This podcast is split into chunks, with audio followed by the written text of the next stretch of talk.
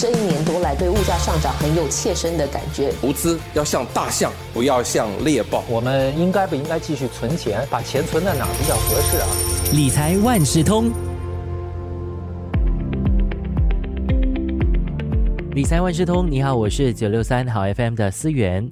送走了兔年，迎来龙年。龙年呢，被认为是十二生肖当中最吉祥的，也是十二生肖当中最强大的一个动物，往往呢代表了权力、力量还有好运。二零二四年五行属木，木就代表了成长、创造力和耐力，因此呢，木龙年是充满能量、生机还有活力的。今年龙年会给我们市场带来吉祥之气吗？这一期的早报播客理财万事通。邀请了联合早报财经新闻副主任胡渊文来谈谈龙年的投资走向。渊文，新年好！新年好，思远。那回顾一下龙年过去的市场表现是怎样的吗？呃，我们从一九二八年开始，我们是看美国的标准普尔五百指数了。呃，发现到龙年中位数价格回报率了，就是没有包括股息的回报，它是百分之七点八。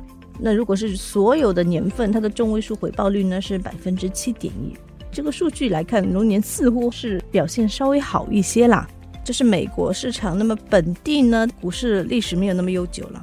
我们好像只有三个龙年的记录，它的中位数回报率是百分之八点一，可以说八点一算是不错了。特别是这几年了，因为这几年的回报率可能偏低了一些。呃，另外一个日本呢，日本日经二二五指数是从四九年开始，它的中位数回报率很高啊，百分之二十二点七。但是其中有一些，因为是日本发展相当快的年份了，所以可能把它拉高了。但是呢，整体来说，其实这个龙年的数据可能还是比较有限。就算是美国这个标普五百指数，二八年到现在一百年也不到嘛，那么十二年出一个龙年，也就八九个这样，其实是很难说它有代表性了。那么新加坡来说就更少，只有三个，所以我们看看这些数据，了解一下就好，不能用这个过往的表现哈来预测未来的走向了。虽然说龙年这个股市回报率好像一般都不错了，但是其中也有一些很糟糕的年份，比如说是两千年的互联网泡沫破裂。那我们知道市场目前处于经济的周期尾声，相当于第四季当中的秋季。那这个周期阶段哈，面临的就是财政啊，还有货币措施的紧缩，经济增长呢在达到顶峰之后会有放慢的因素。所以呢，我们应该要怎样投资呢？专家是建议在等待这个冬天到来的时候呢，我们要稍微做出一些调整了。比如说股票这个分量可以稍微减少一下，然后把一些资金放到债券，就是固定收益产品，它比较保险。尤其是现在利率还是处于比较高的水平了，所以债券的回报率还算 OK。接下来如果利率下降，还有那个通胀下降，债券其实会越来越受欢迎。但是呢，选债券的时候就是要小心了，不要去买那些很高收益率，就是垃圾债券啦。因为这些债券发行的公司，它的信用评级本身就不高，就意味着它违约的可能性比较高了。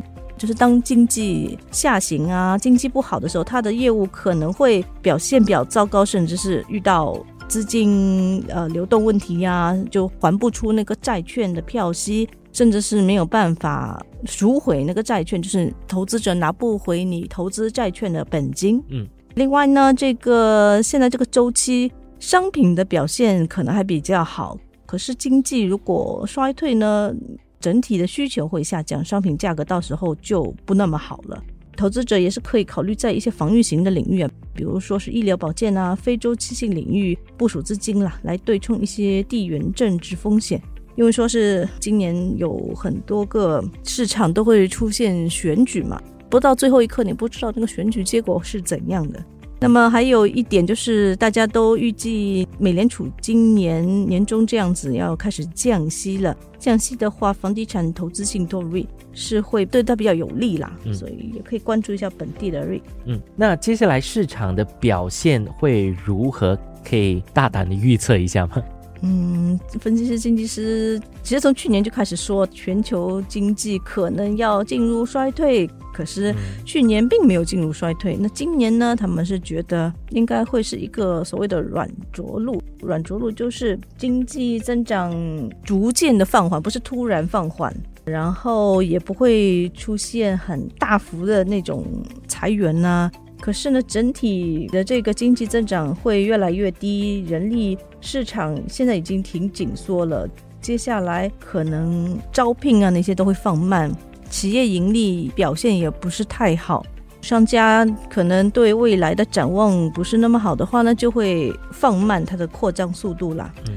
虽然我们发现今年头开始哈，这个市场尤其是美国股市哈，又又创新高啊，但其实不是因为说经济啊、商业啊有好转，是因为大家预计接下来是要减息了，所以都提前把那个股市给推高了。目前预计美国经济今年大概会实际增长百分之二，通胀到第三季会继续回落到百分之二啊，年终开始降息。那么刚才就提到了。投资者可能会比较看好债券的投资啦，投资级别美元企业债这个收益率应该是还不错。然后到时候开始降息呢，资金可能又会回流到股票市场。那说了美国经济哈可能会软着陆之外呢，呃，其他国家的市场表现又大概会是如何？我们过去看到这个日本的货币日元一直在比较。弱的水平，然后日本的股市表现相当好了。过去这一两年，今年预计日本的这个央行要可能在四月或者之后，它要收紧它的货币政策，就是让日元稍微走强一些，会带动日元升值啦。那么理财专家对日本的企业还有投资展望，觉得还是蛮乐观的啦，因为说企业管制改革后呢，日本企业。更加注重创造股东回报啊，然后日元之前贬值，使得企业利润还创新高。不过呢，但是今年头日本的这个地震啊，还有一些政治不确定因素，还是会可能削减它的展望了。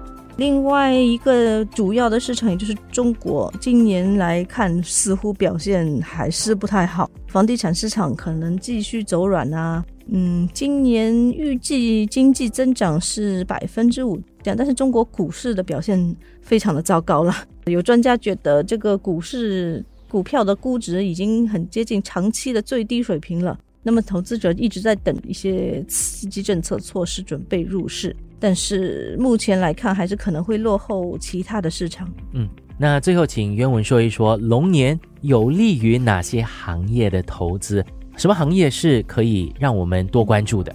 嗯，有一个很有趣的，就是他们有结合风水啊来说，呃，龙年好像有利于火型啊、土型行业。哦，那火型呢，就是有科技、人工智能、元宇宙、能源、医药。那其实这些行业，我们就撇开风水来讲，它本身确实是也是大家看好的啦。啊，对。那土型行业就有建筑啊、矿业、数据、房地产和并购。那我想，这个因为利率大家一直是要下滑了嘛，所以房地产和并购这些，他们会在低利率的时候表现比较好啦。那建筑也是啦，因为他们都是需要贷款。今年呢，看来是有利于周期型啊、成长型的行业。那就是其实也是讲到利率敏感的，就是房地产啊、科技行业。之前也谈到，专家看好高质量的债券呢，预计会比现金的回报率更加的好。美国通讯服务啊，科技、医疗保健呐，中国消费者可支配用品、通讯服务、科技行业啊，也是被看好的啦。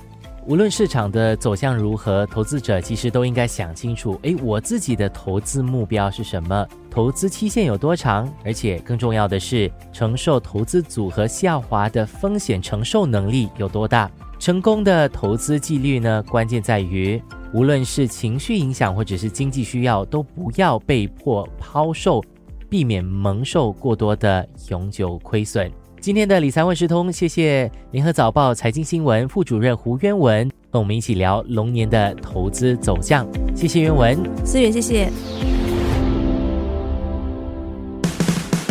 理财万事通与你分享既专业又易懂的财经知识。播客由新报业媒体华文媒体集团制作。我是九六三好 FM 的思源，完整版 Podcast 可以到联合早报 Audio 以及各大播客平台收听，欢迎你点赞分享。